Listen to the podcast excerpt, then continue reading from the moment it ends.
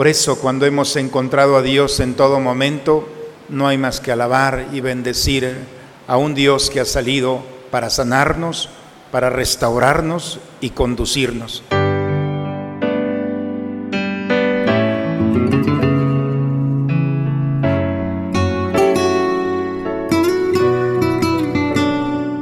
Bienvenidos a la Santa Misa. Tú eres Pedro, y sobre esta piedra edificaré mi iglesia, y los poderes del infierno no prevalecerán sobre ella, dice el Señor.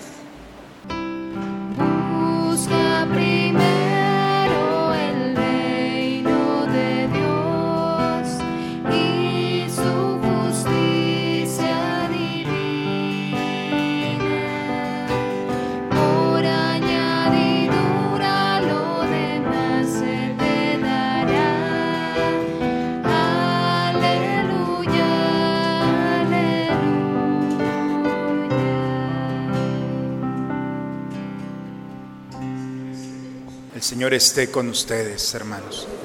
Proclamación del Santo Evangelio según San Mateo. En aquel tiempo, cuando llegó Jesús a la región de Cesarea de Filipo, hizo esta pregunta a sus discípulos. ¿Quién dice la gente que es el Hijo del Hombre? Ellos le respondieron, unos dicen que eres Juan el Bautista, otros que Elías, otros que Jeremías o alguno de los profetas. Luego les preguntó, ¿y ustedes quién dicen que soy yo? Simón Pedro tomó la palabra y le dijo, tú eres el Mesías, el Hijo de Dios vivo. Jesús le dijo entonces, dichoso tú, Simón, hijo de Juan, porque esto no te lo ha revelado ningún hombre, sino mi Padre que está en los cielos. Y yo te digo a ti que tú eres Pedro, y sobre esta piedra edificaré mi iglesia los poderes del infierno no prevalecerán sobre ella. Yo te daré las llaves del reino de los cielos. Todo lo que ates en la tierra quedará atado en el cielo, y todo lo que desates en la tierra quedará desatado en el cielo. Y les ordenó a sus discípulos que no dijeran a nadie que él era el Mesías. Palabra del Señor. En algunos momentos, hermanos, de nuestra vida, hemos salido bien librados de situaciones o circunstancias. Por un momento hubiéramos terminado en una desgracia. No sé si les ha pasado un accidente. De esos momentos en los que decimos, nos libramos por casualidad, nos libramos por suerte. Y el escenario no terminó tan dramáticamente, sino simplemente en un suspiro, buen susto. Los hombres de fe interpretamos esos momentos como espacios en los que Dios actúa en favor nuestro. No es obra de la casualidad, de otra manera no hubiéramos o no pudiéramos explicar esos momentos. ¿Por qué? Porque de esto nos hablan las lecturas del día de hoy. Si nosotros vemos el mensaje que hay de fondo, la primera lectura el día de hoy, tomada del profeta Isaías, el mayordomo del palacio, Sebna, es destituido por Dios. Porque no podemos explicar cómo en su momento, estamos hablando del 701 antes de Cristo, 700. Todo Israel ha sido destruido por los asirios, no queda nada. Lo única, la única ciudad que no han tocado es Jerusalén. Y entonces eh, Sebna, el mayordomo, que es el responsable, dice, esto es obra de la casualidad. Y Dios le dice, Sebna, ve a tu alrededor. ¿Cómo puedes explicar como obra de casualidad que los asirios no han tocado las murallas de Jerusalén? No es obra de la casualidad. La casualidad no existe existe para aquel que no cree en Dios. Pero aquellos que creemos en Dios, es una obra, es una acción de Dios. Y entonces este hombre no puede estar al frente de la casa de David. Y por eso es destituido y Eleasín, el hijo del Cías, lo hemos escuchado, le ponen la túnica, le dan las llaves y le dan el poder. Lo que tú abras, nadie lo cerrará. Lo que tú cierres, nadie lo abrirá. Le dan el poder de administrar la casa de David. La historia continúa, hermanos. Este Eliasim, tan pronto le dieron las llaves, fue un proasirio y vuelve nuevamente a poner su confianza en la casualidad y en los poderes de este mundo y no reconoce a Dios. Esa resistencia del hombre por no reconocer a Dios en su vida. Es mejor para el hombre tener, vaya, una razón suficiente que se pueda tocar, que se pueda palpar para poder justificar mis obras. El Evangelio, el día de hoy, Mateo 16, Jesús va caminando con sus discípulos. En algunas otras ocasiones hemos hablado de este pasaje. Jesús se va acercando a Cesarea de Filipo. Quienes hemos estado en Cesarea de Filipo, y no es presunción, ojalá algún día ustedes puedan ir, van a encontrar una roca, como la roca de Bernal, una montaña de piedra. Y esa montaña de piedra tiene en la falda una entrada muy profunda. Todavía hasta el día de hoy se siente el viento fresco, helado, cuando uno se pone allí.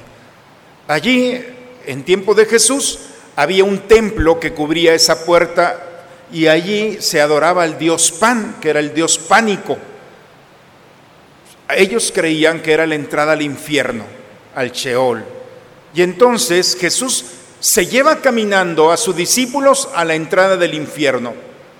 Por eso tenemos que entrar en el corazón de los discípulos, no era cualquier terreno el que estaban pisando.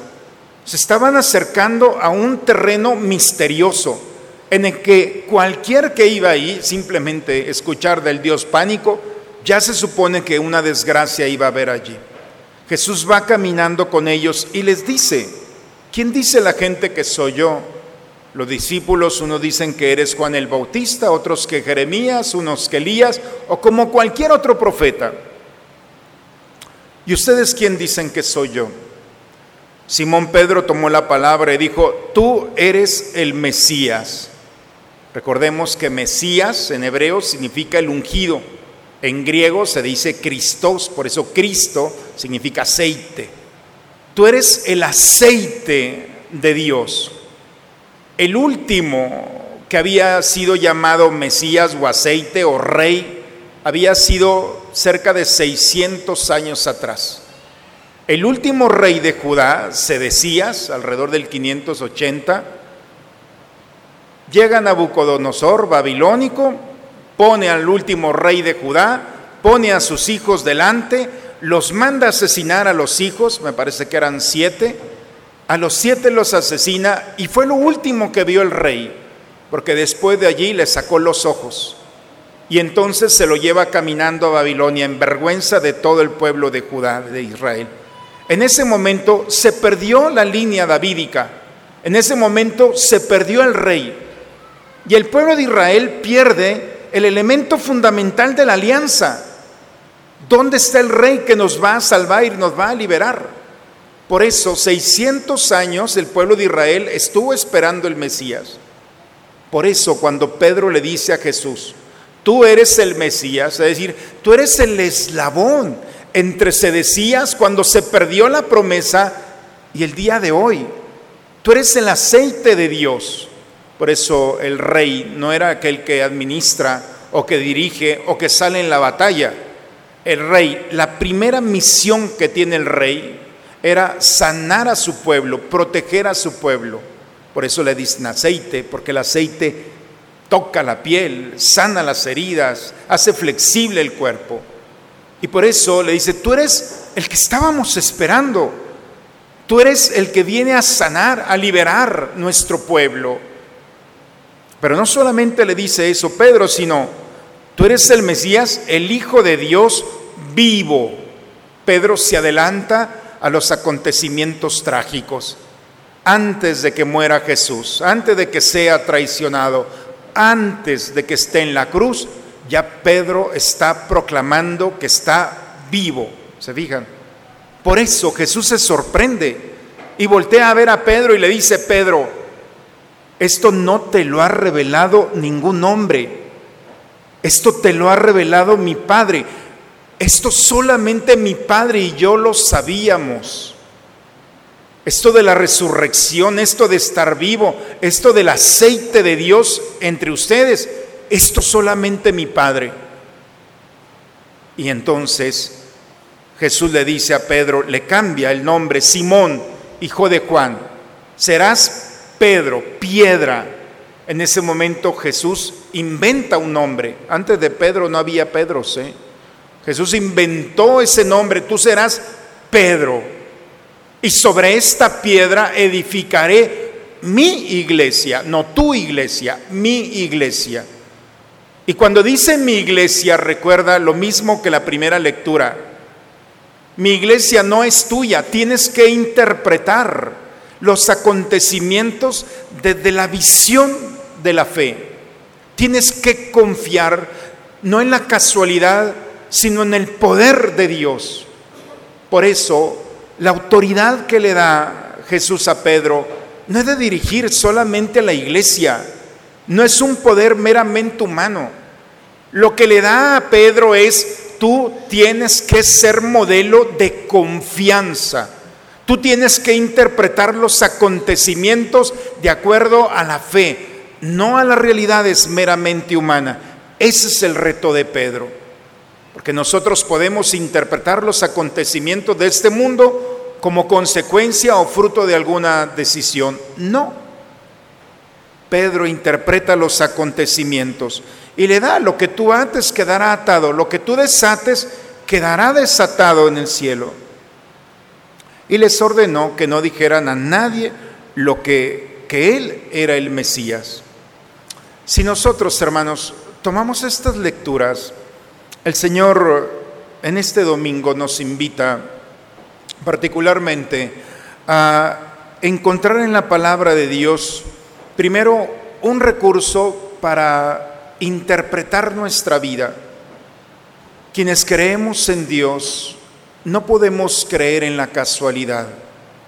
Cada acontecimiento que nosotros vamos viviendo, se suma, se teje fácilmente a nuestra historia en un proyecto de salvación. San Agustín dice, si Dios no permitiera cosas buenas de cosas malas, no las permitiría. Así de sencillo. Habrá momentos en la vida en la que nosotros no podamos entender, pero definitivamente el hecho de que no podamos entender no significa que estén fuera del proyecto de Dios para nosotros. Porque aún en los momentos de dificultad tenemos que encontrar cómo el Señor nos sostiene, cómo el Señor ilumina nuestro caminar, cómo el Señor sale a nuestro encuentro para que nosotros podamos reconocerlo como nuestro Mesías. Ese Mesías que viene a sanar nuestra soledad, nuestra angustia, nuestra frustración, nuestro cansancio. Vengan a mí todos los que están cansados y agobiados, que yo los aliviaré de las palabras más bellas que Jesús nos deja para encontrar en Él el sustento, la fuerza, la razón para seguir caminando. Por eso, hermanos, la lectura del día de hoy es una dosis de esperanza para nosotros, para un pueblo que quizá hemos olvidado reconocer a Cristo como Rey. Hoy la misma pregunta nos hace a nosotros, ¿quién soy yo para ti?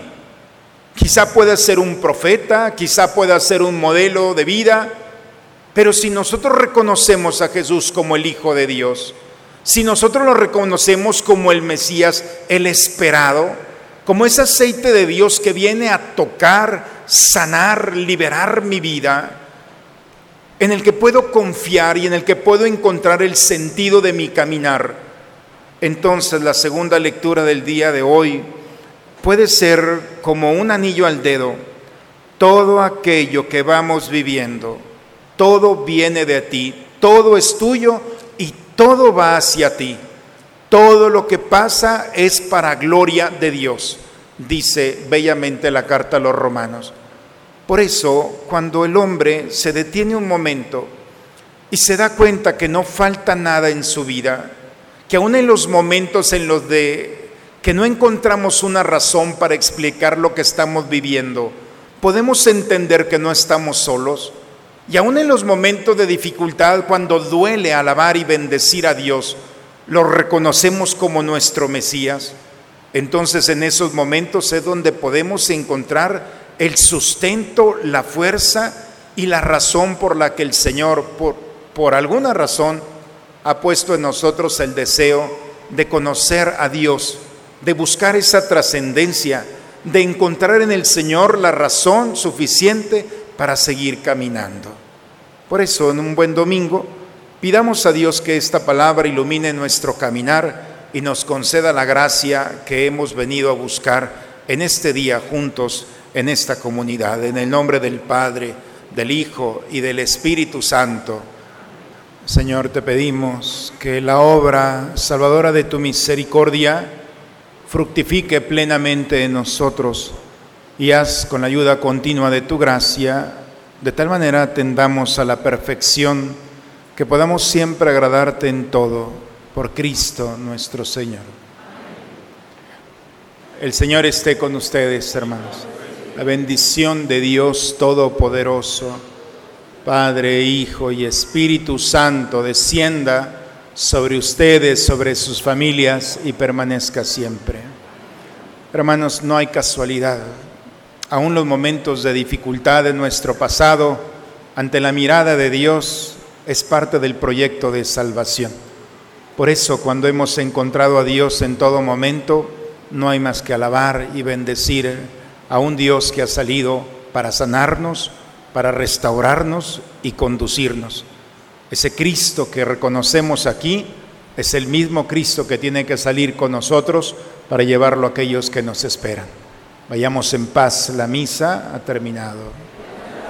Una excelente semana para todos, hermanos.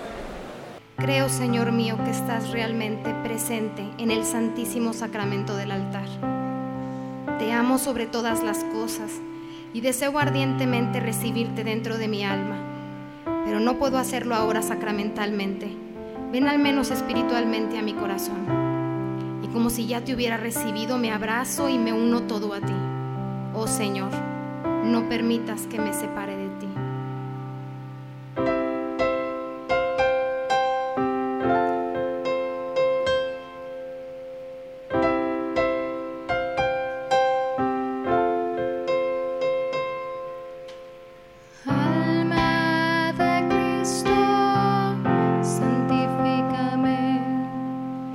de